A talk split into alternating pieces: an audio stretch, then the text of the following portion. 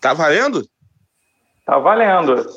Não dava para saber, porque só vivo. aparecia ao vivo. Eu estava esperando uma vinheta, mas esse é um programa absolutamente absurdo, onde quem apresenta não sabe nem que tem uma vinheta no ar.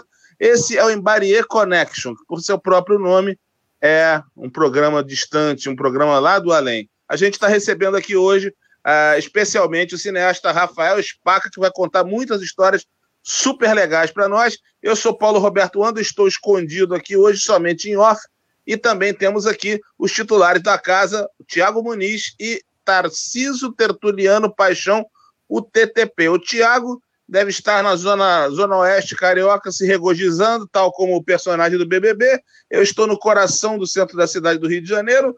O Tarciso está em, em Mato Grosso, um dos Mato Grossos. Ele odeia quando a gente fala isso, mas ele está em um dos Mato Grosso. Rafael, muito boa noite, obrigado por você ter vindo, é uma honra recebê-lo. É, tenha paciência conosco e a palavra é sua. Obrigado aí pelo convite. Estou é, aqui à disposição de vocês para a gente conversar sobre os trapalhões. Então, assim sendo. Senta a mão, Thiago. Vamos embora. Essa trilha que ele, ele assoviou é do Zé, Mane Zé Menezes. Um é do grande... Zé Menezes? É, Zé Menezes, um dos maiores músicos brasileiros de todos os tempos. E, bom, no Brasil nada é inacreditável, né? E é inacreditavelmente desconhecido. Um verdadeiro papa do choro brasileiro. Trabalhou durante muitos anos na orquestra da TV Globo, foi o maestro da TV Globo, né? Então, todas aquelas trilhas que todos nós que temos aí na faixa de 40, 50 anos ouvimos desde crianças, foram orquestrados pelo Zé Menezes, que faleceu há alguns anos. Me corrija se eu estiver errado, Rafael. Ele faleceu com quase 90 anos, ou até mais, né? Ele já era bem velhinho, né? É. Sabe que o, o Zé, Zé Menezes, na época que eu trabalhava no Sesc, se eu não me engano, de Santo Amaro, eu produzi o show dele lá. E, e ele toca, ele tocou a, a música dos Trapalhões. É, inclusive, no, já, já na, na, sua fase final, ele, ele fez alguns álbuns né, em CD muito bons, por sinal, eu tenho um deles, e, se não me engano, são dois ou três álbuns que ele fez. E num dos álbuns está o registro da, da trilha. Porque ele, ele fez questão de tocar, porque, embora ela fosse muito diferente da trajetória dele de choro e de música regional brasileira, é, ele falava, pô, quero que as pessoas saibam, né? Que, enfim, isso é uma criação minha. Mas vamos lá, Tiago, comece a fazer suas perguntas para Rafael, porque o TTP está ansioso e quer fazer também. Ah, é, com certeza. Rafael, boa noite, cara. Obrigado aí pelo, pelo prestígio, obrigado aí pela, pela pronta resposta que você nos deu no começo da semana. Obrigadão mesmo. E a pergunta é a seguinte: é... tem um enigma hoje, o enigma que se foi criado e se deixou criar, chamado Renato Aragão, né, Rafa? E eu tenho uma nítida impressão que hoje Renato Aragão acaba sendo uma espécie de Michael Jackson brasileiro inacessível. Uhum. É, é uma impressão minha ou é ou exagero meu? Eu acho que é um pouco exagerado no, no, no aspecto assim, o, quando você fala de inacessível de, da, das entrevistas, essas coisas, de, de não falar. Sim, é, sim. Acho que hoje, né? Cá, hoje, de um tempo para cá. É, é. De um tempo para cá, porque eu estou montando a, a biografia em primeira pessoa dos Trapalhões, que é um, um compilado das aspas, as principais aspas que o grupo deu ao longo de quatro décadas, mais de quatro décadas, que eu pego inclusive até hoje assim. E o que, que eu fiz com esse compilado? Então, são as matérias. A primeira matéria que saiu até a, a última entrevista que, por exemplo, o Dedé ou ele deu. E ele, na, naquele começo, ele sempre foi muito acessível. A imprensa ia na casa dele tirar foto da, dos móveis, da como era o interior da casa dele, etc e tal. E, e, era um momento que ele tinha que se expor, tinha que se exibir para poder divulgar o seu trabalho. Tem que tá, o artista tem que estar tá sempre em evidência. E eu, eu acredito que é, depois que ele foi mandado embora da. Não, não foi mandado embora, mas não teve o contrato renovado com a Globo, ele se recolheu. E ali eu acho que é um. É como se ele estivesse falando assim: ó, meu, me aposentei, estou me retirando. Ao mesmo tempo, ele faz esses vídeos caseiros tal, que eu acho que nem é para ele, é mais a esposa dele que pede para ele fazer, para pegar o rebote do, dos seguidores, da fama dele, da popularidade dele. Você vê que ele não está numa situação muito confortável ali naquele TikTok. É verdade. Então, ele, ele sempre foi um cara que se é, expôs, sempre foi muito bem quisto na imprensa, as, as revistas todas, jornais, estou falando de revistas, jornais, porque naquela época era muito forte esses veículos. Então, tinha lá a revista Amiga, eu tinha uma série de revistas é, que cobriam os trapalhões, que faziam essas, essas matérias. Tinha umas até que eram muito parecidas com a Caras, assim. Ele é, tirava foto com a família dentro do, da casa tal. E sempre, foi, e sempre falou muito bem, ele sempre se posicionou muito bem. Então, era um cara que ele marcava a presença. E aí, é, nesse. Eu acho que essa, essa dispensa. Não, não dispensa, desculpa, não, a, reno, a, não renovação de contrato é, mexeu com ele. E, e, eu acho que, de certa forma, é como se ele estivesse falando: estou tirando meu time de, de campo. Eu acho que ele podia, em alguns momentos, como a gente está fazendo aqui hoje, assim, é, ele não precisava sair, se deslocar, ele podia fazer um, uns vídeos, ceder entrevistas para outros veículos tal, não ia custar nada mas eu acredito que ele tem um pouco de receio da receptividade dos jornalistas, das perguntas, porque tinha um tempo que eram, eram perguntas muito amigas, muito controlado, era um ambiente muito controlado. E eu, por exemplo, estou aqui com vocês, eu não sei o que vocês vão me perguntar. A mesma coisa se vocês chamassem ele, ele também falou, meu, o que, que pode ser que o, o Thiago, o Paulo, o Tarcísio vão me perguntar. Será que eles vão me perguntar por que, que eu sou tão odiado? Será que eles vão me perguntar por que a briga de 83? Então, é, ele se sente num ambiente meio hostil e talvez não queira se expor por, por essas razões. Entendi. Tarcísio, manda tua pergunta aí. Pô, primeiro, boa noite, Rafael. Um prazer estar com você aqui. Boa noite para o Paulo aí, nosso grande comandante. Boa noite também ao Tiago, né? E todos que estão assistindo aí. É, até nessa pegada do que o Tiago perguntou e você já vinha falando, vou continuar nessa, nesse, nesse tempo do, do, do Renato Aragão, né? O, digamos assim, o líder do grupo dos Trapalhões. Você acha que também um pouco pouco dessa, vamos dizer, assim, dessa reclusão dele, desse afastamento dele da mídia. Também tem um pouco sobre. Tem a ver um pouco também, como você falou, às vezes ele tem medo dessa receptividade e também um pouco dessa mística que criou em volta dele, essa aura, essa lenda, porque a gente vê, por exemplo, mitos na internet que Renato Aragão demitiu mandou demitir o, o, o, manobrista do shopping que pediu um autógrafo para ele. E isso espalha nas redes sociais hoje em dia. É muito fácil criar esse tipo de, de notícia, né? espalhar como se fosse verídico, como se fosse verdade.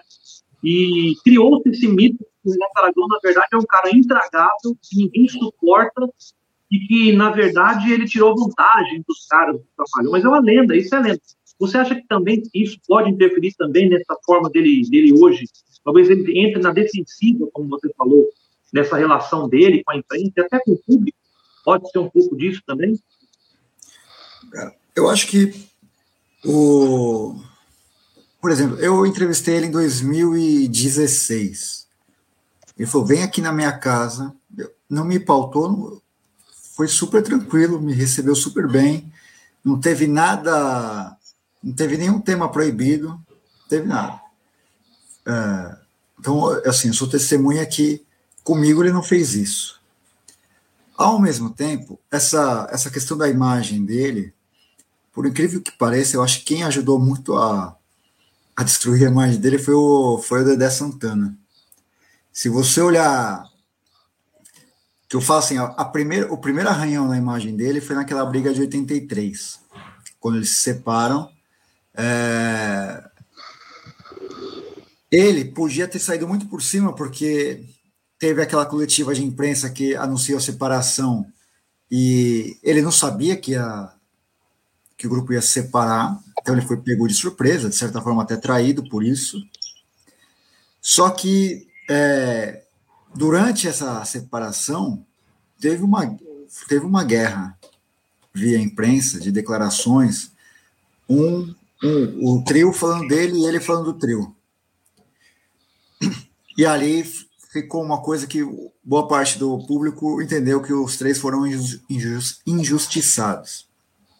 Enfim, eles voltaram, e aí em 98, 99, quando ele faz lá a, a turma do Didi e não chama o Dedé, o Dedé volta a acabar com ele na imprensa. É, tem declarações muito Bem fortes. metralhadora, né? É, ele foi em, foi em todos esses programas vespertinos para falar do Renato, sentiu traído, ah, ele podia ter feito alguma coisa, tal, não sei o quê. Isso ficou na, na cabeça das pessoas. Se você vê assim, antes disso, ele não tinha essa imagem tão ruim. Ele, onde ele ia, ele era recebido com muito, muito carinho, muito afeto tal. E a partir daí, que aí já, já você já vê que tem uma. É na época dos paparazzis, na, na época de muita imprensa sensacionalista tal. E aí começou a criar uma série de coisas. Por exemplo, esse do manobrista, nunca ninguém achou esse manobrista, e era uma coisa fácil de saber. Era você ir lá no shopping que o cara trabalhava, um repórter, e falava: vem cá, aconteceu isso. Era, era, vamos supor, uma empresa terceirizada tal. Aconteceu isso, ligava para a empresa terceirizada, para a empresa terceirizada, falou: teve esse episódio tal. E assim, nunca ninguém encontrou isso. Ao mesmo tempo, ele, ele, ele respondia, falando, ah, não fiz isso tal, mas não era a comunicação. Ele tinha uma comunicação muito boa com a imprensa, mas a comunicação dele hoje com o público é muito ruim. É, é o que eu falo para, sempre falo. Falta uma assessoria de imprensa para ele, e tudo isso que acontece com ele dá para reverter. Eu, eu não entendo assim como que é, sai uma notícia do Renato na internet, e aí, por curiosidade mesmo, eu, eu, eu vou acompanhando os comentários, mais de 95% das pessoas xingam ele. Ah, ele sacaneou os outros três, ele fez isso, ele fez aquilo. Ah, tem gente que me escreve assim. Ah, eu estava no Beach Park e ele tratou, me tratou mal. Ah, eu peguei um táxi, eu, ele pegou um táxi comigo e foi grosso comigo, tá? Eu acho assim que, que primeiro assim, se ele tem uma personalidade que seja ríspida, é, é, do jeito dele, é uma característica dele. Não significa que ele seja um sujeito do mal. Eu não acho que ele seja um cara do Não significa que ele seja mau caráter, né, Fábio? Exato. É, é assim, é, a gente sabe que tem, tem gente que ajuda muitas pessoas e não falam, porque não querem fazer publicidade da, das, benef, das benesses, das coisas que fazem. Então ele, ele, ele tinha que externar um papel que é assim, esse papel que, que, que eu acho que a intenção desse TikTok foi criar uma imagem de um cara simpático, um, um velhinho fofinho e tal. Em razão dessa raiva toda, as pessoas olham para um outro lado, do, de uma coisa meio caricata, uma coisa é, depreciativa até para ele e tal. Porque também tem uma outra coisa, você vê que as coisas casam, né? Aquele episódio lá da esposa dele, que falou da que o aeroporto parecia uma rodoviária tal. Então, uma coisa cola muito muito na outra. Fala, putz, é, talvez seja o mesmo pensamento do Renato, esses caras. Se ele chegasse e tivesse alguém que trabalhasse a imagem dele, fizesse uma boa assessoria, isso até hoje daria para reverter. Como que ele reverteria? Ele aceitando. Ele, ele, como ator, como artista, tem o Renato, que é pessoa física, e o Didi, que é, vamos supor, a razão social, nome fantasia dele.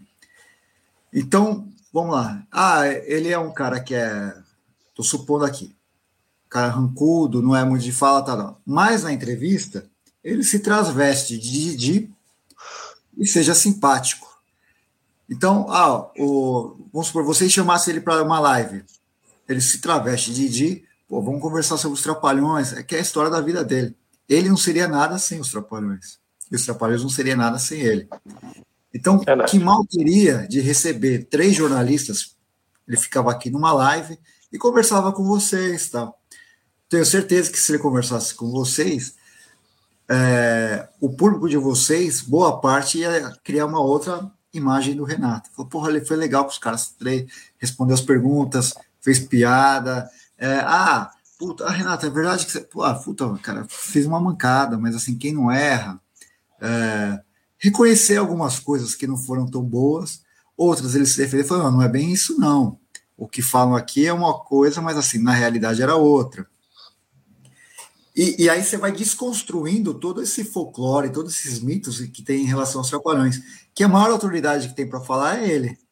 E se ele não fala, daí fica o cara, o cara que deu a notícia lá do manobrista, fica o cara que fala que pegou o táxi com ele, e fica, e fica perpetuando uma imagem que talvez não seja a imagem verdadeira. Entendeu? Paulo, é contigo. Ô, Rafael, deixa eu te perguntar, você, enfim, pela sua autoridade como documentarista, como biógrafo, né, enfim, é, eu queria te perguntar o seguinte, você acredita, o, o, os Trapalhões, eles fizeram parte de uma, de uma geração, é, é, digamos assim, de uma geração dourada do humor brasileiro, porque era um tempo que, a, a, principalmente a Rede Globo, com seu poder e seu alcance nacional, e os outros canais também apostavam, né? o humor era muito. havia muito investimento no humor, né? O humor chegou a ocupar horários nobres das segundas-feiras com o Jô Soares, os Trapalhões eram um fenômeno nacional. O, o país parava para vê-los, né? Aos domingos, isso era, era o programa obrigatório. Então a pergunta que eu te faço é: você acha que hoje, mesmo com as mídias, com a internet, com os novos alcances, né, é possível imaginar que os Trapalhões possam ser superados em popularidade por algum fenômeno que vem acontecendo no humor brasileiro?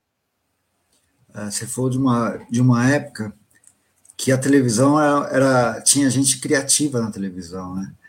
É, hoje você vê a própria Globo, o que ela compra de é, formato pronto, né? Você vê o Big Brother, The Voice, Sim. e tantos outros. Numa época que você falou, essa época, é, tinha uma oferta muito grande de programa de humor, tinha uma oferta muito grande de é, programas culturais, de música, festival, é, tinha uma série do Chico, tinha a série do Caetano, tinha é, é festivais de música, você vê os programas infantis eram abarrotados de coisas tal, era, um, era uma época muito fervilhante criativamente, assim, e eu acho que hoje tem muita caretice na televisão. Se, se, se fosse hoje, talvez. Vamos supor que não, não, existisse o, não existisse o politicamente correto, fosse aquele tempo, igual aquele tempo. Tudo era meio que permitido. Mas se fosse com as pessoas de hoje, eu acho que eles não teriam abertura na televisão, porque boa parte das pessoas que comandam a televisão são muito ruins. Você não vê um cara, por exemplo, isso dá para comparar. O Boni, o Boni, o José Bonifácio de Oliveira. De Almeida. O Boni, de Oliveira Sobrinho. Né? De Oliveira Sobrinho. E você compara com esse Boninho, cara, é uma outra coisa. Entendeu? Esse Boninho só tá lá porque é filho do Boni, mas assim, é o cara que só trabalha com for, é, formato. O pai dele era exatamente o contrário. Era um cara de criatividade, de ouvir artista, de buscar ideias, etc. e tal. Se os Trapalhões fossem bater na porta desse Boninho de hoje, e se esse Boninho ainda atendesse eles, vamos supor que tivesse a sorte de ser atendido por ele, duvido que ele ia aprovar. É capaz de ele falar: ah, tem um formato lá no, na Inglaterra de humor, eu vou chamar aqui cinco de stand-ups e vou fazer vocês. Eu tenho certeza que é, os Trapalhões seriam recusados por conta do padrão, até mesmo padrão de beleza, assim. Ah, puta, quatro caras, ah, não vai fazer sucesso ia descartar. Então, é, ao mesmo tempo, eles tiveram uma sorte que naquela época não tinha internet. Por quê? A internet, ela, ela nicha. Você conhece... Eu tenho uma filha de 13 anos. Ela, ela, ela fala de um artista, de um músico, que tem 10 milhões de seguidores. Eu desconheci, antes dela falar para mim, eu desconhecia completamente esse músico. Só que ele tem 10 milhões de seguidores, que são loucos por esse artista, consome. Só que nós somos em 10, 210, 210 milhões de pessoas, não somos no Brasil? Sim. Então, e aí outras 200 ignoram completamente esse cara. Porque é nichado. Ele tem 10, exatamente 10 milhões. Os trapalhões, naquela época, como não tinha internet, a cobertura da televisão era muito maior. Por quê? É, você tinha como veículo a televisão, rádio, jornais e revistas, mas quando o cara ligava a TV, e a, a cobertura que tinha o programa dos Trapalhões era o Brasil todo.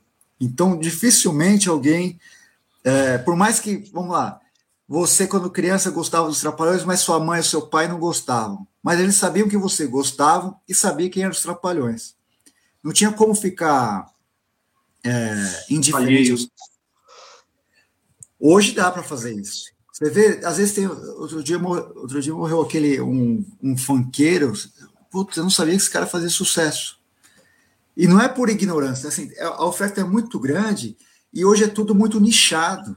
Então você é, tem é gente, de onde que é esse cara, não sei o quê, porque você conhece completamente.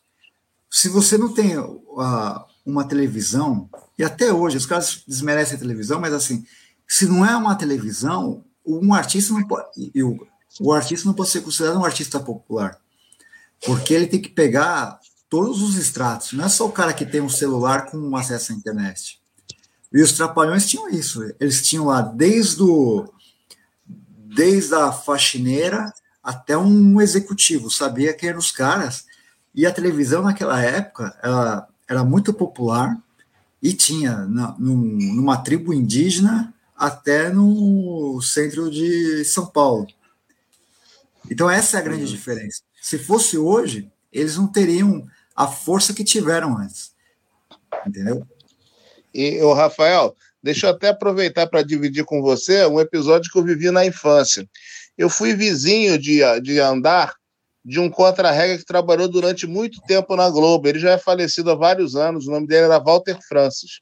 Ele foi uhum. meu vizinho de porta. Eu era criança, né? Enfim. E o Walter era um cara. Tem muito a ver com o que você está falando, não somente a criatividade, como parece, a impressão que me dá é que naquele tempo as equipes de TV eram as pessoas eram muito mais próximas umas das outras. Então o Walter era um contra-regra muito querido é, tanto que volta e meia ele aparecia com fotos com personalidade da televisão abraçando ele, enfim. As pessoas o adoravam. E uma das pessoas que adorava ele era o Zacarias. Você imagina é, que eu tinha ido jogar bola, daqui a pouco eu chego perto do prédio, tá uma confusão no meu prédio, eu não sei o que, que é, né? Tempos que não havia telefone, final dos anos 70. E aí, daqui a pouco, quando eu vejo, eu, levou um certo tempo, porque ele não estava de peruca, né? Quando ele saiu, quando as pessoas começaram a correr atrás dele, era o Zacarias que tinha ido lá no meu prédio visitar o, o Walter. Então, assim, é, houve, uma, houve uma confusão na portaria, porque é, um integrante dos Trapalhões, gente, nos anos 70, não podia sair à rua assim, seria evidentemente perseguindo todo mundo queria saber, eram ídolos nacionais, né? E Exato. hoje, esse, é, me lembra isso que você Beatles, falou, né? de um fenômeno que eu sempre falo em relação a alguns artistas musicais que eu gosto muito aqueles surgidos na, na, na década de 60, né? Enfim, os artistas da Tropicália, Gil, Caetano, Elis, os Mutantes, essa turma toda. Artistas geniais que até hoje ecoam na nossa memória. Mas se eles fossem, se eles surgissem hoje, talvez muitos de nós não os conheceriam. Porque eles se tornaram ídolos instantâneos por causa da televisão. Quando eles participavam dos programas e dos festivais da Record, no dia seguinte, eles eram personalidades nacionais. Hoje, deve ter um sem número de grandes artistas, alguns até com milhões de seguidores, como você falou, outros nem tanto, né, procurando um espaço, mas que são completamente desconhecidos, porque não alcançam a população num todo. Estão na internet, têm milhões de seguidores, mas como você bem disse, 10 milhões de seguidores é um número fantástico, mas perto da população é muito pequeno. Ah, exatamente. Era uma, é um tempo completamente diferente. É, a, a, televisão ajudou muito a difundir a, a, a, cultura. Ainda bem que naquela época eram pessoas que pensavam, pensavam inclusive o país, né? Você vê o Fantástico, ele produzia clipes e fez um serviço fantástico para a música, por exemplo. É, e esses caras, eles deram aberturas para artistas que talvez não tivessem hoje o espaço que tem, porque assim, você imagina que se fosse o Chico Buarque começando hoje, com as letras fantásticas que ele escreve e tal, ia, ter, ia aparecer no caldeirão do Hulk, eu acho difícil. É, então, é, hoje tem que, ser, tem que, ser, muito popular, tem que ser uma coisa que é, eles acham que, que vai fazer sucesso, que ditam, que seja.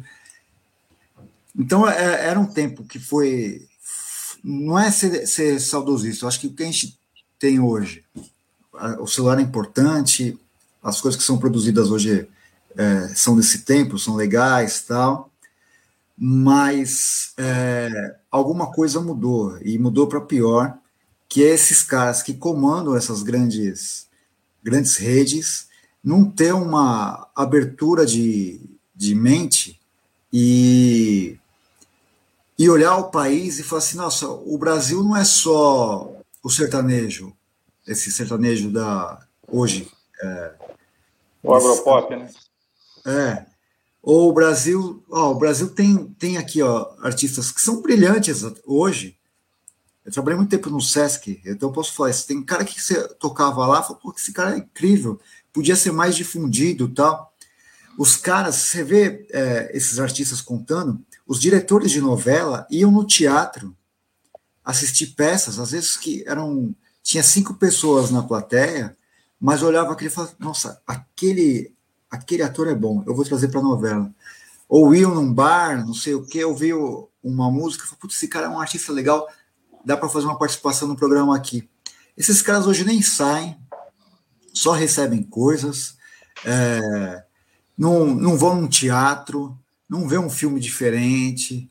Então é, é difícil você chegar, chegar nesse cara. Ou, ou é uma indicação, ou é um apadrinhamento, mas os caras não botam o pé na rua para saber. O Dedé, por exemplo, quando ele estava procurando o integrante, o cara falou: ó, tem lá no Originais do Samba. Ele foi até lá assistir o show.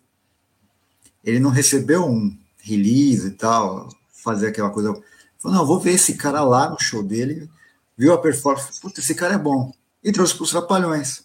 Assim como outras atrizes, outros atores foram contratados vindo do teatro, porque algum diretor, algum produtor viu os caras, falou, porra, isso aqui é legal. Eu estava fazendo uma pesquisa sobre a, a, a Xuxa, e aí ela conta uma história que ela estava pegando um trem aí no subúrbio do, do Rio, e um cara da. Não sei se era fotógrafo, acho que era fotógrafo, da editora Block, estava no vagão com ela. Falou: Meu, você é bonita, você pode ser modelo. Entendeu? Não é só a gente que. Não é só o que vem a você, mas você tem que ir atrás também. Às vezes tem alguém muito bom em algum lugar aí escondido e os caras não perdem. A Xuxa foi descoberta assim, ela não procurou ninguém, ela foi atrás. Quer dizer, o cara achou ela. É, e outros talentos foram assim também falta muito isso, essa visão, essa vontade de fazer uma coisa diferente. Você vê quantos programas hoje, eu acho que começou com Masterchef fazendo sucesso, depois teve quase todos os canais fizeram formas muito parecidas com Masterchef, tipo uma copy copa. Assim, pô, você tem alguém que fala, meu, vou fazer uma coisa diferente aqui. Música, mesma coisa, The Voice, Big Brother com as artistas, esses programas de auditório hoje são muito parecidos. Então é, é, é tudo falta muita, muita criatividade, muita gente com uma cabeça diferente e, e de vanguarda, audaciosa, para falar, porra, vamos, vamos, vamos seguir por esse caminho. Eu falo isso agora também em causa própria, por, por exemplo, nesse caso do documentário, se eu fosse um diretor de televisão, um executivo, eu ia falar, meu, putz, esse, esse documentário, cara, ele nem, nem existe, todo mundo quer saber dele. É, cara foi capa de vários jornais, revista, site, programa de televisão, tal, tal. Porra, eu, vou, eu vou exibir esse documentário aqui, vou, vou, vai causar um, um reboliço. É claro, não estou falando isso da Globo, estou falando. A Globo não, jamais exibiria, mas, porra, um SBT, a Record, Rede TV, é, Bandeirantes, alguém podia chegar e falar: vou, vou postar nisso aqui porque acho que vai fazer um barulho interessante. Os caras não têm essa percepção. Eu já conversei com várias pessoas de televisão, de fechada e aberta tal, e às vezes você conversa com a pessoa, você vê que o que você está falando, aquilo não está entrando na cabeça da pessoa. Por mais que você fala, vai acontecer isso aqui, não sei o quê. Sabe quando você fala, bate assim e volta para você, porque não entra na cabeça? Você fala, cara, vai ser difícil. Eu acho que se fosse em outro tempo, se tivesse pessoas mais arrojadas, mais... já teria ido. E olha que, e olha que a gente hoje tem mais oferta de, de produção do que há 20, 25 anos atrás, né, Spaca? Hoje tem o streaming, né? Tem, tem as plataformas digitais, né? E, e mesmo assim, pelo menos aqui a Praça Brasil ainda está com o, esse pensamento ainda engessado de TV, né? O, as TVs, então, tradicionais ainda estão engessadas, não querem inovar, né? Às vezes tem verba, tem orçamento, mas não querem, querem manter ali o, o feijão com arroz e, e tchau, né? É por isso que muito, acho que muito também, em virtude do, acabou o crescimento da internet, nichou, mas a TV ainda tem a sua importância, né? Na, na em penetração popular, né? Eu vou, eu, eu faço uma comparação ainda Marília Mendonça. Marília Mendonça é, cantava para o público, ela ia para o programa do Ratinho mesmo, com a audiência do Ratinho, ia lá, porque o Ratinho ia para o público todo, para o público popular mesmo. Então, por isso que ela ficou muito conhecida, e ela queria cantar para o público mesmo. Né? Uma comparação aí rápida. Mas vou fazer aqui uma pergunta, Spaca. É... Com o falecimento do, do Zacarias, é, eu também tenho uma, uma, certa percepção quanto a isso. O grupo Os Trapalhões ali praticamente acabou. Ele, é claro que ele continuou até, até o falecimento do Mussum, mas o, eu já tive essa percepção quando era pequeno. Zacarias faleceu em 1990, eu tinha sete anos. Então, eu falo com depoimento pessoal aqui. Quando o Zacarias falece, eu já não sentia, já senti uma outra pegada dos Trapalhões. É essa percepção mesmo? Ah, eu eu consegui, tive a felicidade de entrevistar o Boni para esse livro que eu estou falando para vocês, que eu vou pretendo lançar no ano que vem, da biografia dos Trapalhões. Ele me deu uma entrevista muito longa para falar só do grupo, porque eu tinha lido a biografia dele, que ele acho que é 50 anos, alguma coisa assim ou Boni, acho que o, livro, o nome é Boni. E é, ele tem um livro dele, né? É. Não, é, acho que chama o livro do Boni, uma coisa assim. Esse mesmo. É. E aí eu vi que ele falou muito pouco dos Trapalhões. Eu falei, pô, esse cara trabalhou lá com os caras tal, por que, que ele. Daí eu entrevistei ele. E ele falou: Ah, eu não falei muito dos Trapalhões porque não era uma criação minha. Realmente, é, os Trapalhões é uma criação do Wilton Franco tal, e ele trouxe. E aí, é, nessa entrevista, ele entende que o declínio dos Trapalhões é, é em 89, quando eles começam com aquela plateia, que já estava tendo um desgaste, já era o início do declínio, segundo ele. O Zacarias morre em março de 90. Quer dizer, é, se você for ver, é muito próximo. Nesse programa de, de auditório que eles faziam, eles faziam é, um programa que era, eles falavam quase que para o auditório e esqueciam praticamente a televisão. Tava ruim ali já. Era legal aquela época que eles faziam no estúdio, com aquele, aqueles cenários que eles brincavam, tal, com que o telefone estava sem fio. É, de certa forma, até é, eles quebraram aquela, aquele rigoroso padrão Globo de qualidade, né? Ele pegava um, um martelo e falava, isso aqui é isopor, ele brincava com, com tudo isso, era um barato. E quando começou esse negócio da plateia, eles tentaram fazer uma coisa diferente, falaram, vamos tentar dar uma mexida aqui. E esse programa já, era um, já baixou um pouco a qualidade, as, é, as piadas já não eram tão boas. Uma pegada meio de circo, não era? É, era uma coisa que eles faziam, se você olhar, era como se fosse um teatro filmado, né? Porque eles, eles tinham uma preocupação de fazer a plateia rir. Naquela época tinha a, a claque, né? Que era o, o efeito sonoro lá das piadas. E naquele momento eles tinham que ter aquela reação rápida do, do público. E se você olha aquilo, você fala, meu, eu estou assistindo, mas eles não estão fazendo essa piada para a gente que está assistindo. Eles estão fazendo para os caras que estão na plateia. Então ali já foi meio mal elaborado, que é 89. E aí, em março, o Zacarias falece. Eles ficam perdidos, porque sem o, o Zacarias, e para mim, o Zacarias, se não era o principal, era o cara, era o segundo mais querido pelo público, pelo por aquele jeito todo é, infantil, fofo. As crianças tinham uma identificação muito forte com, com o Zacarias. Ele era muito querido. Verdade. E você vê que assim, eles, então a morte é uma coisa inesperada, porque ele, ele fica doente e morre muito rápido. Eles não sabiam o que fazer ali. Os quatro ficam desnorteados e falam: o que a gente vai fazer? Então tudo mudou. O público sentia falta daquela referência falou: puta, cadê o Zacarias? Que horas que ele vai entrar? E não estava, estava morto. E aí eles começam a, a, a criar outras outras possibilidades, que aquela agência Trapa Tudo, Trapotel, Vila Vintém, nos Cafundó do, do Brejo, e a coisa não, não anda. É, tem uma questão que eu vejo que, assim, eu acho que eles, eles começam a se tornar um, palhaços tristes. Você vê que tem um semblante meio. É, já é meio. Já começa a se tornar meio melancólico. Nesse Arrastado, né? É, que você falou de, de 90, né, da morte. Eu digo, por isso que eu falo que a morte do Zacarias, para mim, marca o fim do, dos Trapalhões. Porque tem aquele negócio de ser da memória efetiva, de ser os quatro.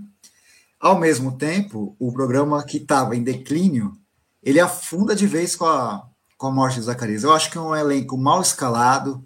Aí vem André Sorvetão, Conrado, um pessoal que é, não tinha aquela aquela verve, aquela química que tinha, que eram os, os quatro, aqueles, aquele elenco de apoio secundário, que é o Carlos Kurt, Tião, tudo, eles começam a ficar ainda mais de escanteio. E tem um momento que é, o Renato começa a escantear, inclusive, Dedé e Mussum. E aí você fala, acabou, aquilo acabou. E aí e aí o programa ele, ele, ele só tropeça, só tropeça. Tem, tem boa audiência? Tem, mas você vê que é ele começa a, a afundar, ele começa a tropeçar, os caras tentam várias fórmulas e, e a coisa não decola. E aí a Globo falou: ó, em 94 vamos fazer um ano sabático para pensar o que, que a gente vai fazer em 95. E se eu não me engano, em julho de 94 o Mussum falece. Aí acabou de vez. Era quatro, agora virou dois. Daí acaba o programa. De vez, né? É, e aí eles vão para Portugal, se não me engano, em 96, ficam lá até 98. Vai o Dedé, vai Renato e vai o Roberto Guilherme. Fazem sucesso lá tal. E aí ele volta, o, eles, ele volta, eu digo, ele e o Renato volta e fica o Dedé e deixa o Dedé de fora. E aí vira uma outra coisa, que não é, é Trapalhões, que é, é ele, ele tenta fazer, usar o mesmo formato. Você vê que tem, tem um determinado período desse programa que é, ele usa, inclusive, os outros três com, quase com a mesma característica, né? O jacaré, que era do Tchan, negro igual o Mussum. O Tadeu Melo, cara, é cópia do Zacarias. Do Zacarias. É, e o, se eu não me engano, era o Marcelo Augusto, tal, que era o cara lá do. O, tipo o Dedé, né? Fazer o Dedé. E aí começa aquele pau que eu falei para você de 99, que o Dedé, ele é escanteado. O Renato fala que não, que foi uma opção da Globo. Não, é, o Renato se batesse o pé, o Dedé estava lá. Você acha que a Globo ia negar? É até importante isso. Tanto é que quando o Dedé volta, fala, não, é, eles estão na memória tal. E aí o Silvio Santos contrata o Dedé e o Beto Carreiro para fazer o comando maluco e fica aquele comando maluco e o outro comando Didi de gladiando aos domingos. E dá aquele pau também, de novo, na imprensa, de um falando do outro, etc e tal, até que depois o Dedé volta para trabalhar com o Renato. Tarciso, manda brasa. Puxa, parece que você está até lendo a minha mente. Eu ia fazer até uma pergunta em relação a esse a essa impressão que eu tinha, e você confirmou aí, daquele turma do Didi, né, quando ele volta e aí re, é, refaz esse programa, né, e como você falou, com os personagens, inclusive, das mesmas características físicas, né, e até os trejeitos, tentativa de trejeitos ali no, no humor, de imitar o Trapalhões tradicional, e, como você falou, ao mesmo tempo, o Dedé, né, que foi escanteado, ele vem para esse comando maluco, né, no SPT, e eu queria saber a sua opinião, se você vê também esse fracasso, porque, para minha opinião, sou eu, né, algumas pessoas podem gostar, mas eu via dois programas de humor muito ruins, né, se preocupando mais entre um, de, um duelo entre os dois, um, um humor de de péssima qualidade, né? Não é mais aquele humor que, que divertia mesmo, como você falou, parece aquela coisa engessada, aquela coisa forçada. Estou falando dos dois programas, o programa do Dedé e o programa do Didi, os dois muito ruins, né? E também você acha que isso pode, além dessa, dessa, dessa desse saudosismo dos dois ou da de não terem mais isso aí que você falou, se tornaram palhaços tristes, não tem mais amor naquilo que faz, talvez, eu não sei. Né? A gente teria que estar lá com eles para saber mas também se deve a esse declínio criativo também dos caras por trás das câmeras, né? Os caras dos bastidores, os caras que escrevem enredo, os caras que produzem, como você falou, os caras não têm mais aquele contato com o público mesmo. São caras que ficam na sala, recebem um DVD, uma fita, ah, vamos levar isso, vamos trazer isso, mas não sente o público em si, né? Então tem um declínio todo, né? Tanto da parte criativa como dos próprios caras que estão na câmera, né? Na câmera. O que, você é, tem para dizer sobre isso? É, exatamente, exatamente. É... Eu fa fazendo assim uma analogia né, com, com o futebol, o cara podia ter parado por cima, sabe? É. Fez, ó, ó, Portugal fez sucesso. Só que tem uma questão que, assim, tem muito artista, cara, que tem aquela vaidade de estar no ar. Independente do que for, ele tem que ser visto, ele é, aquele negócio assim não é visto, não é lembrado. É, então, ah, continua tendo um programa tal, independente se aquilo mexe com a dignidade ou, ou, com a história dele. Eu acho que tinha essa questão de, de, de aparecer ainda na tela, que isso é importante porque a renda aumenta, o salário aumenta. Naquela época podia até ser contratado e não trabalhar, mas trabalhando você tinha um salário maior. Mas, assim, a, acho que a vaidade falou mais alto. Já falou, não, eu vou seguir, eu vou espremer esse bagaço até onde dá. Ao mesmo tempo, tudo que. Não estou dizendo que. Eu acho que não, nada paga. Mas tem um, tem um, um período da, da história deles, dois, que tem, para mim, para mim é um, um arranhão, assim, esses dois programas. Eu acho o Turma do Dia uma cópia escancarada e fajuta do que eram os Trapalhões.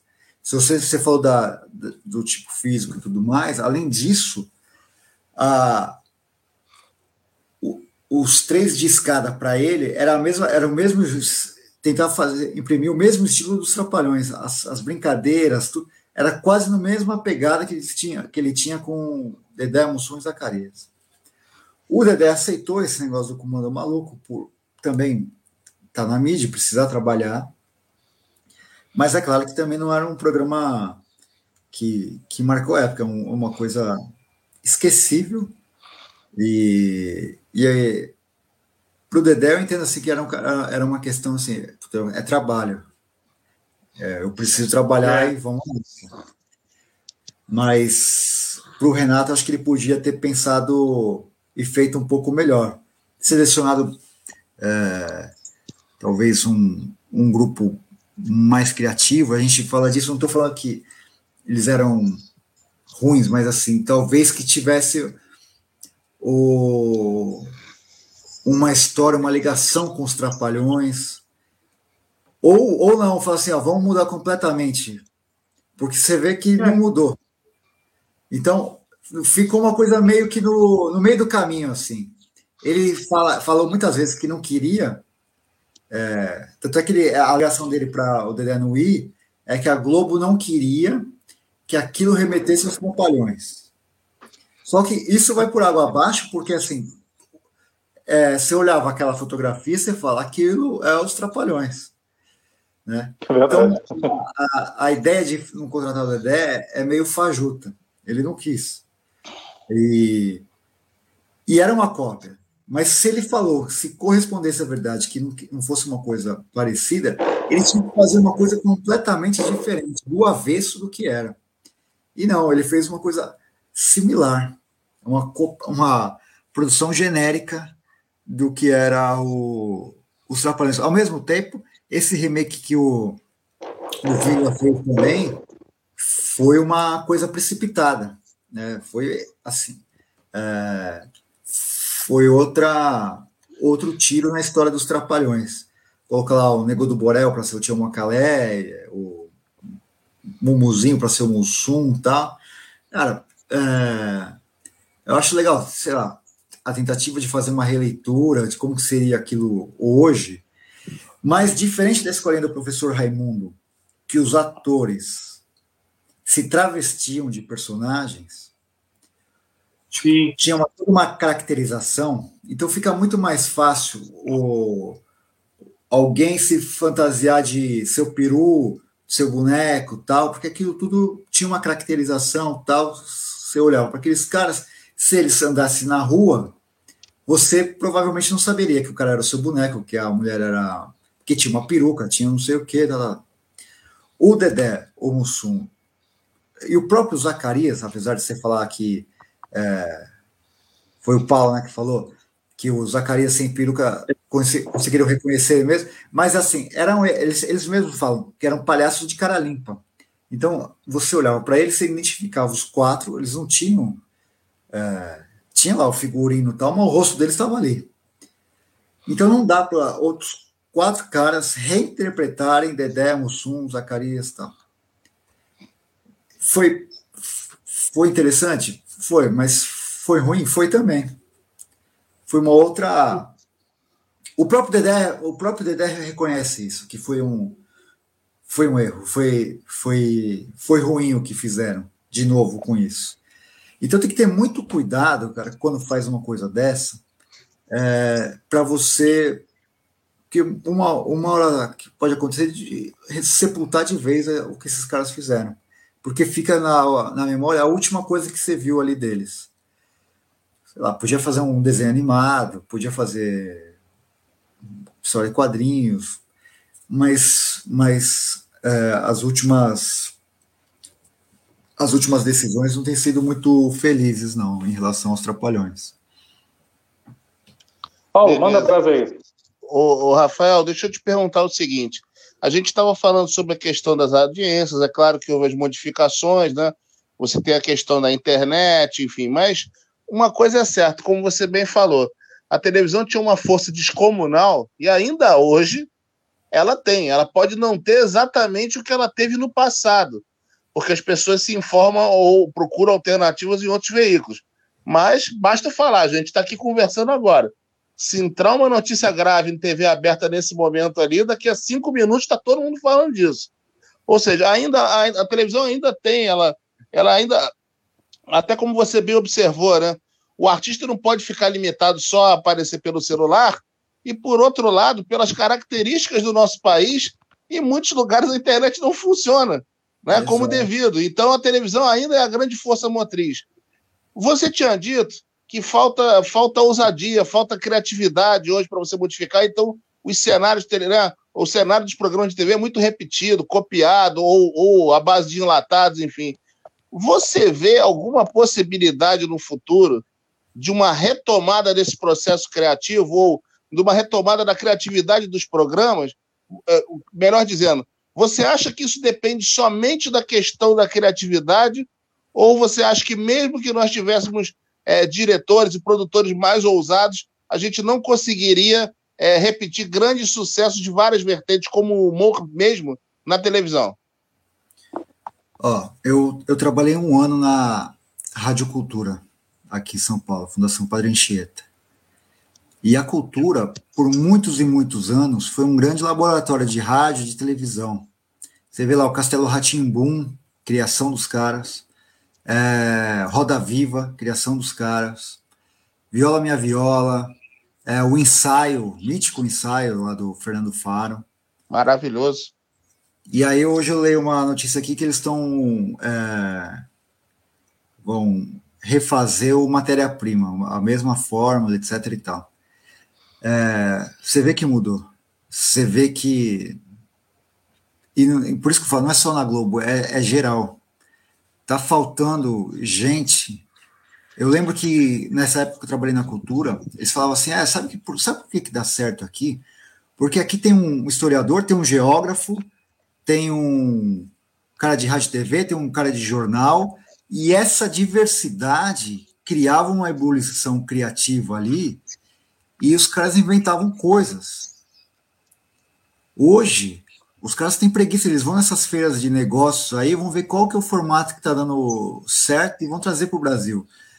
E a Globo tem lá dentro dela um, que é um núcleo que eles chamam de núcleo de criação. Aqui não cria. E não cria. Ah, Incrível, pega lá. Né? É, porra, o, o próprio o do Hulk tem, tem, um, tem uns blocos lá que é um, é um. Acho que é The Wall que cai a bolinha lá. Eu falei, putz, será que esse... daí eu descobri que não, é, ele comprou de fora. O próprio Silvio Santos, se eu não me engano, o show do milhão ou, também é uma coisa de fora. Falta, tá faltando, tá faltando gente que chega e fala, meu, vamos, vamos pensar uma coisa diferente. Eram uns caras que às vezes iam para um, um bar, ficava bebendo e do nada aparecia uma ideia. É, falta, falta essa questão de, de chegar falar, não, vamos, vamos sabe, aparecer uns loucos assim e, e ter aquelas ideias geniais. A gente podia fazer um, um formato assim, com, com, com, uma novela ou com um programa de humor. O Zorra Total, que, que era, que era. Eles fizeram novo Zorra, que era uma coisa. Que, do Zorra só tinha o um nome, era uma coisa que os caras queriam só cagar regra no negócio lá, fazer aquelas piadas lacradoras, tal, que é para uma bolha. É, ao mesmo tempo, a Praça Nossa até hoje faz um enorme sucesso, porque é um, é um programa que tem um, uma, uma fórmula até, de certa forma, original. O cara receber lá um ser um escada e um monte de gente aparece e dá abertura para uma, uma série de talentos. A Rede TV, uma vez, tentou o, o Rafinha Basso para fazer um programa de fora, né? Eu não lembro agora qual que é o nome. Acho que é Saturday, Saturday é. Night Live. É, o Saturday Night Live, isso, é. Brasil. Você vê, o CQC fez é, de fora, fez um grande sucesso. Mas podia ser alguém que chegasse, criasse alguma coisa parecida com aquilo. Hoje é tudo assim, tudo cópia. Então falta, faltam mentes criativas. Não sei se, se faltam mentes criativas ou se esses, esses executivos não dão abertura para essas mentes criativas. Pode ser que seja isso também. O cara fala, ah, vamos apostar no, no que é certo aqui e, putz, isso aqui é muito arriscado e não vamos, não vamos é, investir nisso, não dá para fazer tal. Eu não sei o que, que, acontece. Eu acho que a, a maior culpa é dos executivos. Porque se o cara chegar e falar assim, não, eu vou mudar tudo isso aqui. É, você vê a, a família lá, o, a história do Roberto Marinho, ele mesmo fala assim: ó, eu não tenho nada de televisão. Ele deu na mão do Bono e do Walter Clark. Falou, façam. Agora tem os herdeiros dele e tal. Será que eles, eles fazem isso? Ou encontram alguém que possa tocar aquela empresa daquele jeito? Então, é difícil. Eu acho que, eu acho que a, a principal questão é quem manda, do comando. É, eu fico triste ver a cultura do jeito que está, a TV Cultura. é, só é, repaginando programas que já foram feitos, já foram exibidos tal, e não tem ninguém que chegue e fala, vamos fazer uma coisa completamente diferente aqui. Daqui a pouco vou de novo fazer o Viola Minha Viola com uma outra pessoa, sendo que você pode fazer um outro programa de um outro jeito. Então, vamos tentar tentar acreditar que seja uma coisa passageira e que, que é um momento de, de falta de criatividade, falta de ousadia, que um dia as coisas possam voltar ao, ao normal, porque eu acho que as pessoas estão saturadas de, disso. É, só de programa de culinária tem, acho que quase todos as, os canais têm, e é quase tudo a mesma coisa. A, até a forma que você vê o Thiago Leifert, quando ele apresentou lá o Globo Esporte, ele imprimiu um jeito diferente.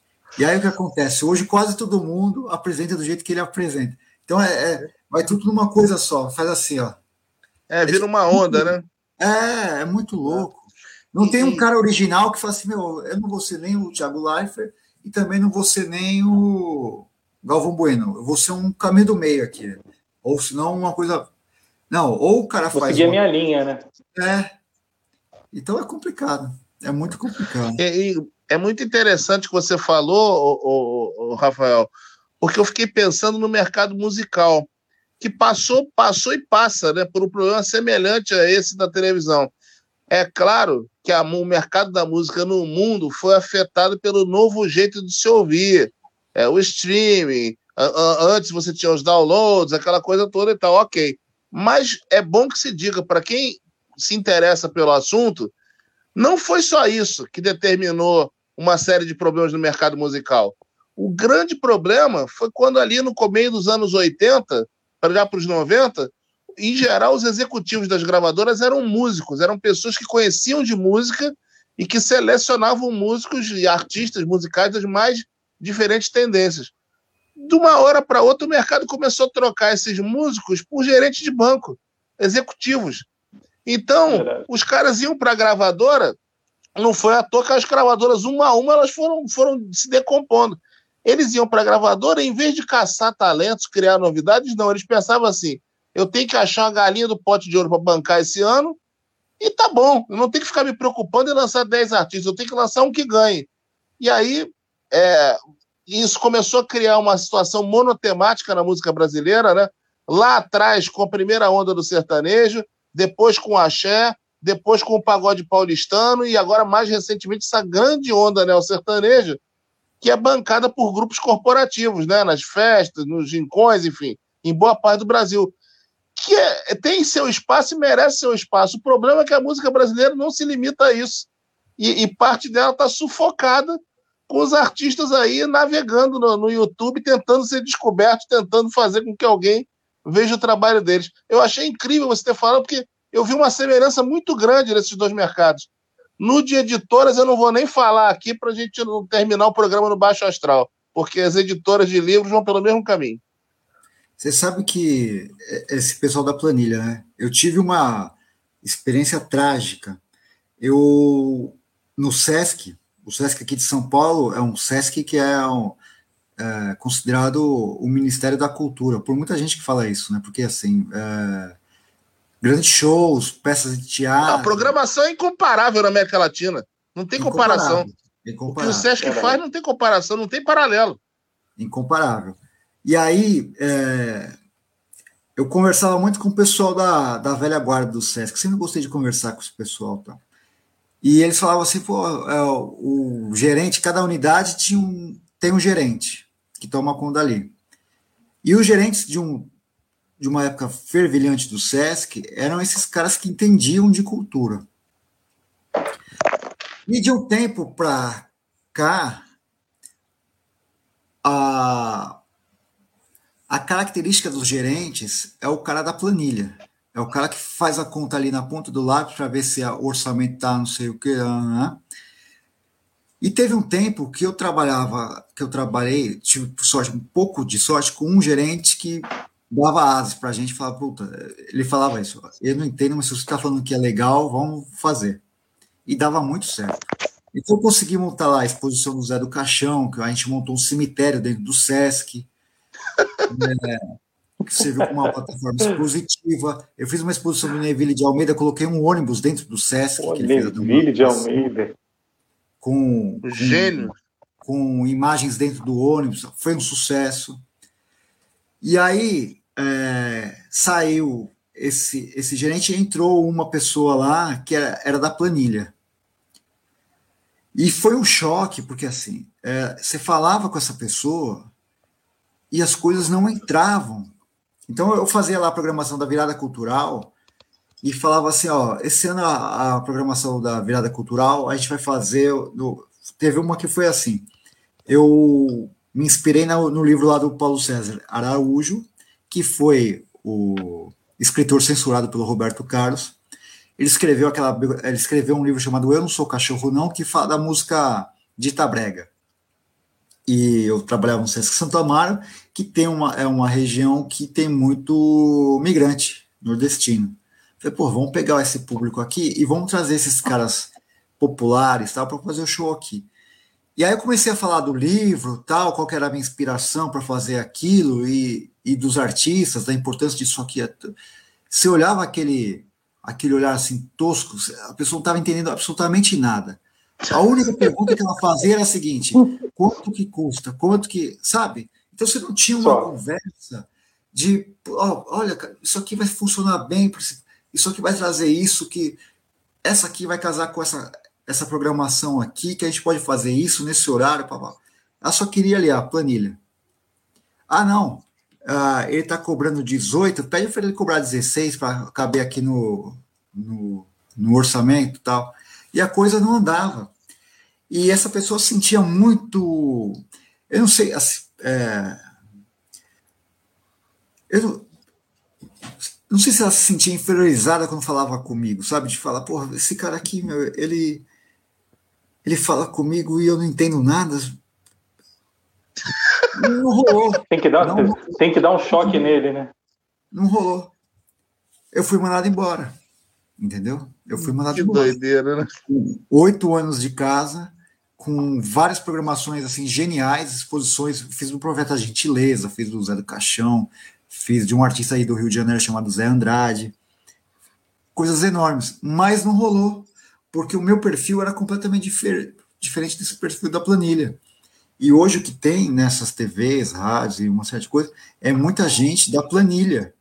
De falar, ah, tá bom, eu vou investir um, mas vem cá, quanto que eu vou ter? E às vezes não era isso.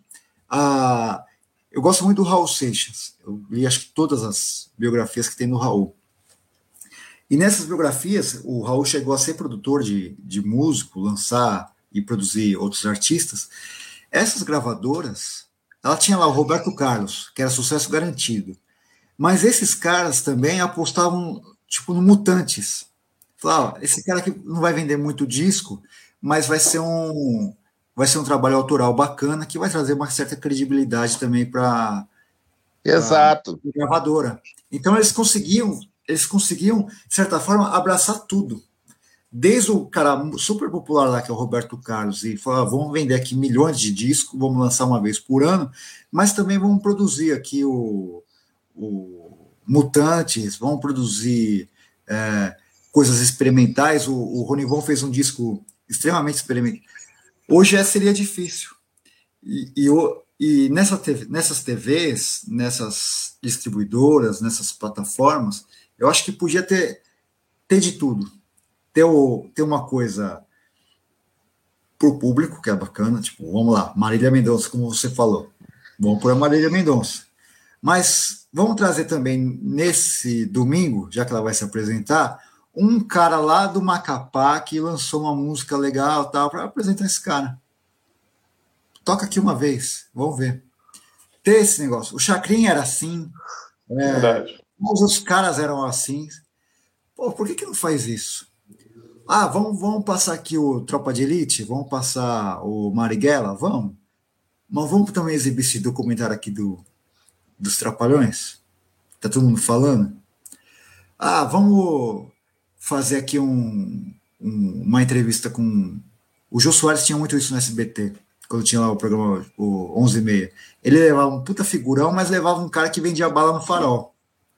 É. Hoje você vê o Pedro Bial, cara, é só gente que é super conhecida, ou que é da Globo, etc e tal. Não dá muita abertura. Por que, que esses podcasts todos fazem sucesso? Porque ouvem gente com, histórias riquíssimas que esses canais aí não dão, porque fala, pode ser que não renda é, audiência tal. E aí você vê o, o, programa, o podcast dá uma puta audiência, os cortes dão ainda mais. E estão ensinando a televisão a fazer outro tipo de, de, de leitura da coisa. Então muda, muda, muda, muda e não acontece nada. Porque os caras que estão lá são sempre os mesmos e têm as mesmas cabeças.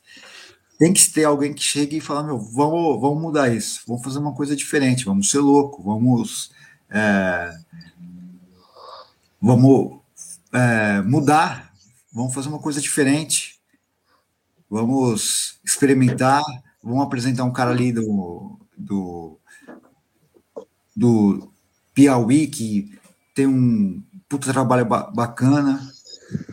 Quando eles fazem lá, fizeram lá o aquele lá do como que é Hollywood lá, o filme tem que fazer sucesso para eles criarem a série. Talvez a TV podia tivesse apostado no cara antes. Então agora eles só pegam coisa que é garantido que dá. Por quê? Porque é o pessoal da planilha que fala, ah, o risco aqui é zero. Eles devem fazer um cálculo lá de algoritmo, tal, não sei o quê. Ah, vamos fazer. E às vezes, ou não, ou muitas vezes, dá errado o que esses caras planejam. Por que, que eles falam, ah, a TV está perdendo audiência? Porque não está se conectando com os anseios. Eles acham que sabem o que o pessoal quer e não sabem. Não sabem, porque esses caras não põem o pé na rua. Muita pose e pouca prática, né? É. Verdade. Você vê, ó, é, cara, aquela Fernanda Gentil, cara, eu não vejo nada nela. O que a Globo aposta nessa menina é incrível. Um exemplo. Paulo Vieira, aquele comediante, cara, não tem graça nenhuma, nada. Bom, a Globo aposta nesse cara. Eu falei, caramba, o que, que eles estão vendo nesse cara que eu, não, eu, particularmente, não vejo? Entre outros, entre outros. E, eu, e tem gente tão melhor que esses caras e não tem uma chance. Não sei o que acontece ali, sabe? É uma puta panela, um, um puta enrosco. É uma coisa. Hoje, hoje é a gente vê a internet. Hoje a gente vê, a gente vê a internet respeitando, é, ensinando a TV a entender o público, né? Coisa que a TV que deveria ser o muitas vezes a TV entendeu quem é seu público e hoje quem entende o público é a internet. Hoje você pega uma, um profissional que trabalha exclusivamente com internet, ele faz um mapeamento perfeito de como, como é o seu público, como ele entende o seu produto, como ele consome o seu produto e às vezes até o horário, né? Melhor horário para se consumir. Então, coisa que a TV hoje fica aleatória, ela não sabe fazer. Além de não ter o, o, o entendimento, ela não consegue ainda. Ela fica tá, muito fora de órbita, né? Hoje, eu vejo é, televisão hoje que, muito fora de órbita, né? Você sabe que assim, a internet é uma maravilha, mas eu acho que mais o mais importante da internet, a melhor coisa da internet, não é você ah, quer fazer a hora que você quer, ou faz do seu jeito e produz e tal. A melhor coisa é que vocês, a gente, quem, qualquer um, não precisa passar pelo crivo desses caras da planilha, entendeu? Já, já pensou se o YouTube tivesse esse cara da planilha, tivesse que remeter a ele o formato que você quer? Aqui é livre. Então você não precisa de nenhum engravatado que vai falar se isso aqui vai ser legal. Não, você faz. Se der certo, ótimo. Se não der, paciência. Mas você não precisa é, submeter a um cara que você sabe, cara, que não entende nada do que você está falando. Tá ali, às vezes, de paraquedas, porque é filho do herdeiro, filho do dono, ou amigo de não sei do quem. Ou... É um cara que está ali, assim, é, de ocasião, não, não, não conhece do métier. E a internet ela é fantástica nesse aspecto. Você faz e não precisa chegar e, e apresentar para um, um, um obtuso aquilo que você acredita que você faz. E quantas, quantas coisas bacanas na internet está fazendo? Esses podcasts todos foram coisas que, se fosse apresentada numa televisão, duvido que alguém ia aprovar. Com certeza. Ah, mas não ia mesmo. Imagina, você vai, você vai entrevistar um, um fulano, e quantos milhões de acessos, quanto não sei o quê. Ah, então, assim, esses caras, eles, eles levam muito, mas não acontece nada com eles, porque eles estão ali no, no poder. Se fosse uma coisa muito séria, e você vê que a maioria das TVs são de herdeiros, né? Você vê, o Silvio Santos tem ele, depois vem as filhas. A, a Globo tem os Marinhos e tal, tal, tal, Mas se fosse uma coisa. Bandeirante, assim, mesma coisa. É, se fosse uma coisa assim, ah, putz, você, você não, essa decisão que você fez, você não aprovou um podcast e agora é sucesso na internet. Se fosse numa empresa, o cara seria demitido. Ó, você pisou na bola, você fez uma opção errada, ou advertido, vai. É, mas não, não acontece nada. Por quê? Porque os caras têm o controle total daquilo. E para eles tanto faz quanto tanto fez, porque é, o dinheiro vai entrar do mesmo jeito, ou depois eles contratam esses caras para fazer alguma coisa lá, tal. Mas nada muda, porque não tem uma cobrança forte em relação a essas coisas que estão acontecendo fora da televisão e que a, tele, e a TV não tá, não se deu conta que poderia ser um formato bacana, o que poderia fazer, o que podia fazer alguma coisa parecida. É isso.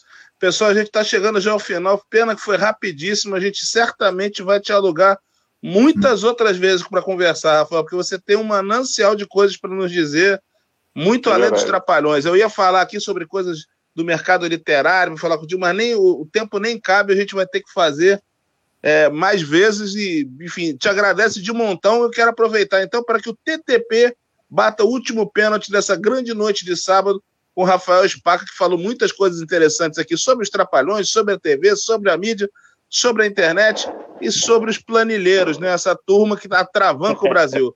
Vai lá, TTP, fecha pra gente. Não, só uma coisa, a gente quase não falou dos trapalhões, a gente ficou falando mal desses caras aí. A gente perdeu muito tempo falando desses desses bostas, esses caras aí, e o mais importante eram os trapalhões. Esses caras foram um ódio desses caras que atrapalharam aqui nosso, nosso papo. A gente perdeu muito tempo falando desses, desses bostas aí.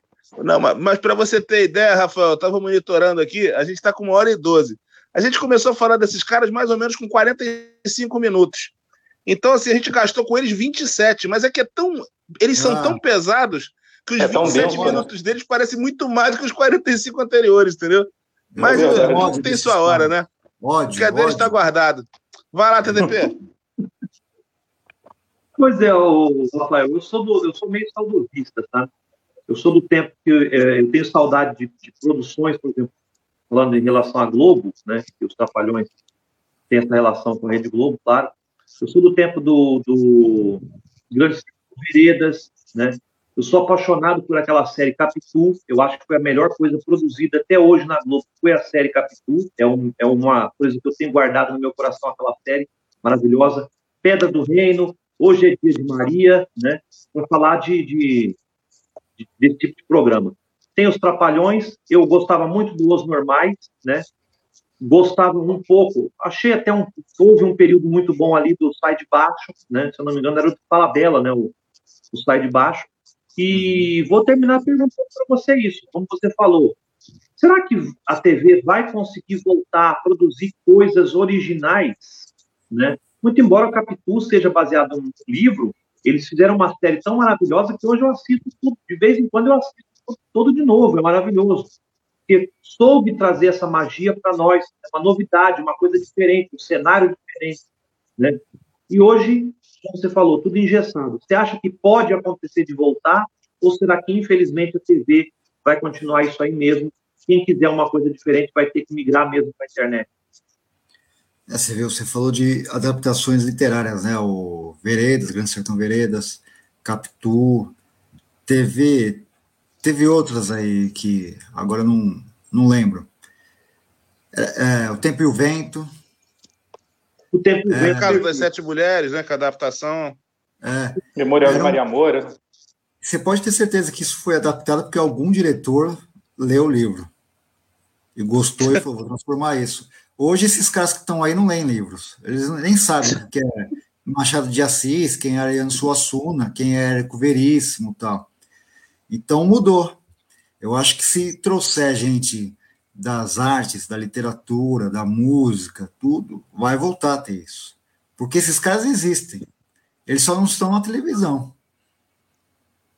Falta garimpar. Fala, meu, quem que é o cara que, que pode pensar isso, que pode.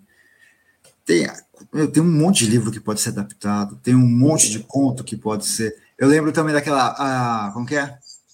Eles, eles, adaptaram a vida como ela é, né? Do, do Nelson Rodrigues, e tinha aquela comédia da vida privada também, que eram contos e tal. É, possivelmente, esses caras. Vou falar de novo dos executivos. São os caras que não leem. Esses caras não leem. É, é aquela elite. Elite rastaquera, né? A, a elite cultural e econômica do Brasil é uma elite muito rasa, é uma, é uma burguesia muito, muito escrota, que os caras não entendem, o, o não sabem o que é o Brasil. Esses caras, quando viajam, eles vão para Miami. Eles não sabem o que, que é. Eles não sabem o que, que é lençóis maranhenses. Eles não sabem o que, que é bonito, não sabem o que, que é o Pantanal, não sabem o que, que é Chapada. Eles vão para Orlando, vão para Miami. Esse é o mundo desses caras. Eletroeletrônicos em geral, né? Lê, leem é, tweet, acho que são, são cultos, não são. Esses caras todos. Tem, tem no Brasil essa galera talentosa, tem.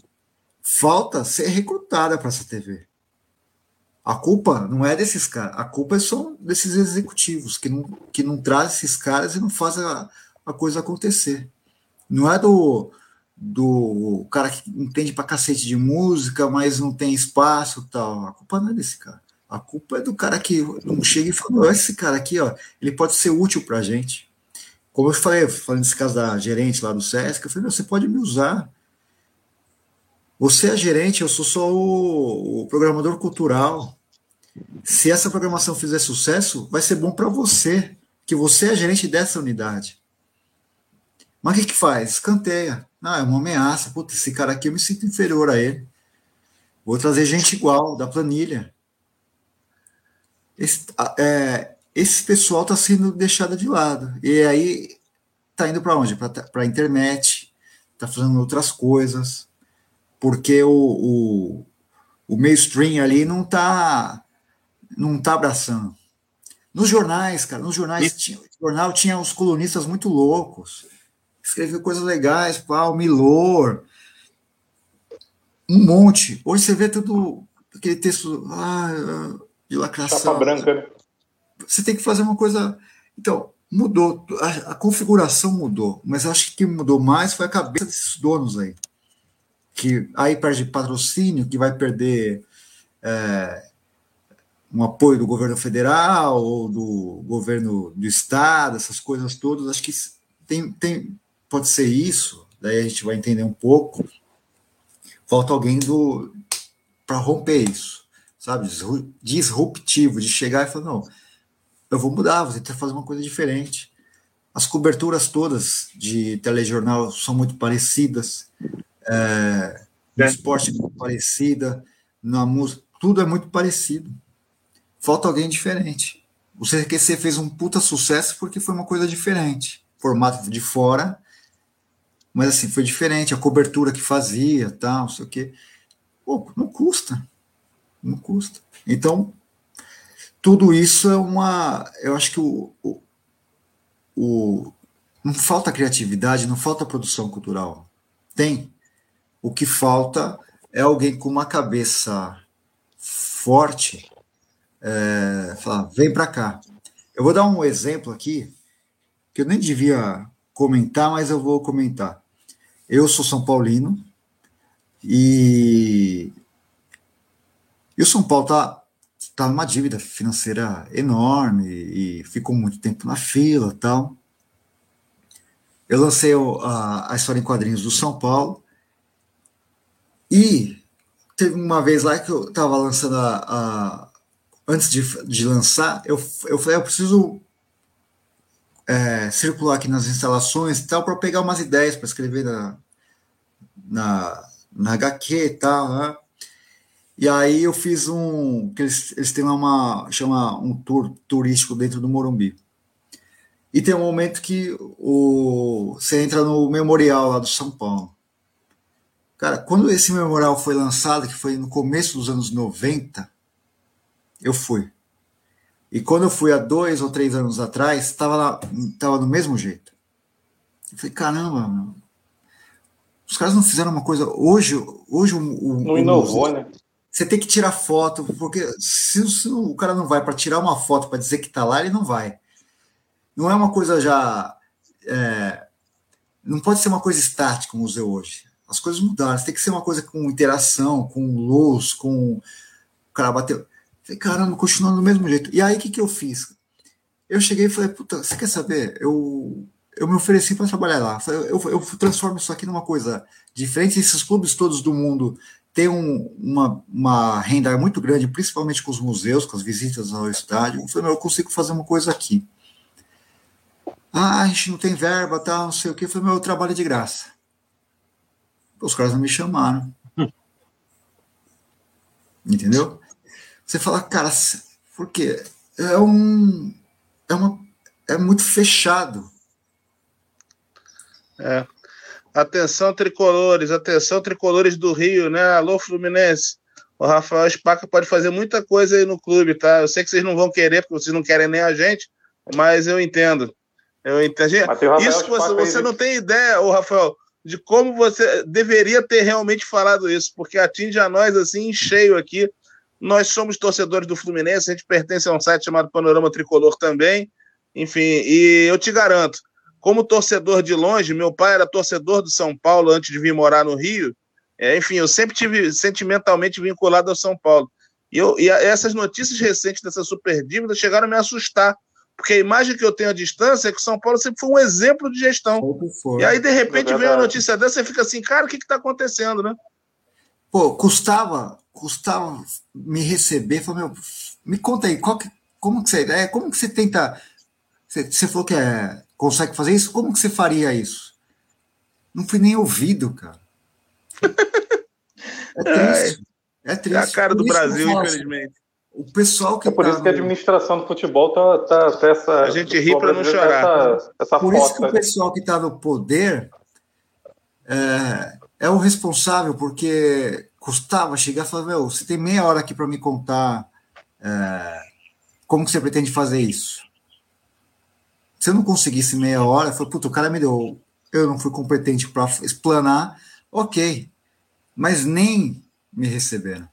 Eu, eu lancei uma vez a. Eu relancei a biografia do Rubens Francisco Luchetti, escreveu a biografia em quadrinhos do Silvio Santos. E aí ele, o Silvio Santos falou para ele assim, o Silvio Santos estava numa correria, naquela época ele, é, ele não tinha nem o SBT, foi em 69 que o Luquete escreveu essa biografia, e o Silvio Santos falou, falou uma coisa muito parecida com ele, ele falou assim, você tem, é, sei lá, cinco minutos para me convencer que essa biografia vai ser bacana. E ele em cinco minutos falou, oh, vai ser isso, ah, então vamos fazer. E fez. Mas ouviu, cara. É, deu a chance, né? Hoje, Hoje os caras nem escutam você, não querem nem te receber. É, ó, é, a força de trabalho ela é muito muito subestimada, ela é muito menosprezada. Se você não tem um, um, um nome, uma força ali dentro, você não, não tem chance nem de ser ouvido. É, com essa mensagem forte, porém significativa do cineasta e biógrafo Rafael Spaca, homem de cultura. A gente agradece mais uma vez. Essa foi mais uma edição do Embarie Connection com Paulo Andel, Thiago Muniz e TTP, o Tarcísio Tertuliano Paixão. O Rafael certamente vai voltar. A gente vai falar com ele aqui nos bastidores assim que sair do ar.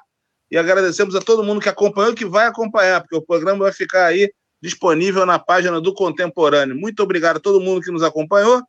Obrigado de novo ao Rafael por tudo e em qualquer momento a gente está voltando aí. Fala, Rafael.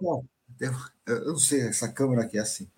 O, hoje, hoje, no meu Instagram, eu publiquei o cartaz do filme, da Atrapalhada Sem Fim. Sensacional, hein? Foi um artista, o, o Renato, que desenhou a HQ de São Paulo. Ele o, tem o Benício, que é o cartazista histórico dos Trapalhões, como uma das referências.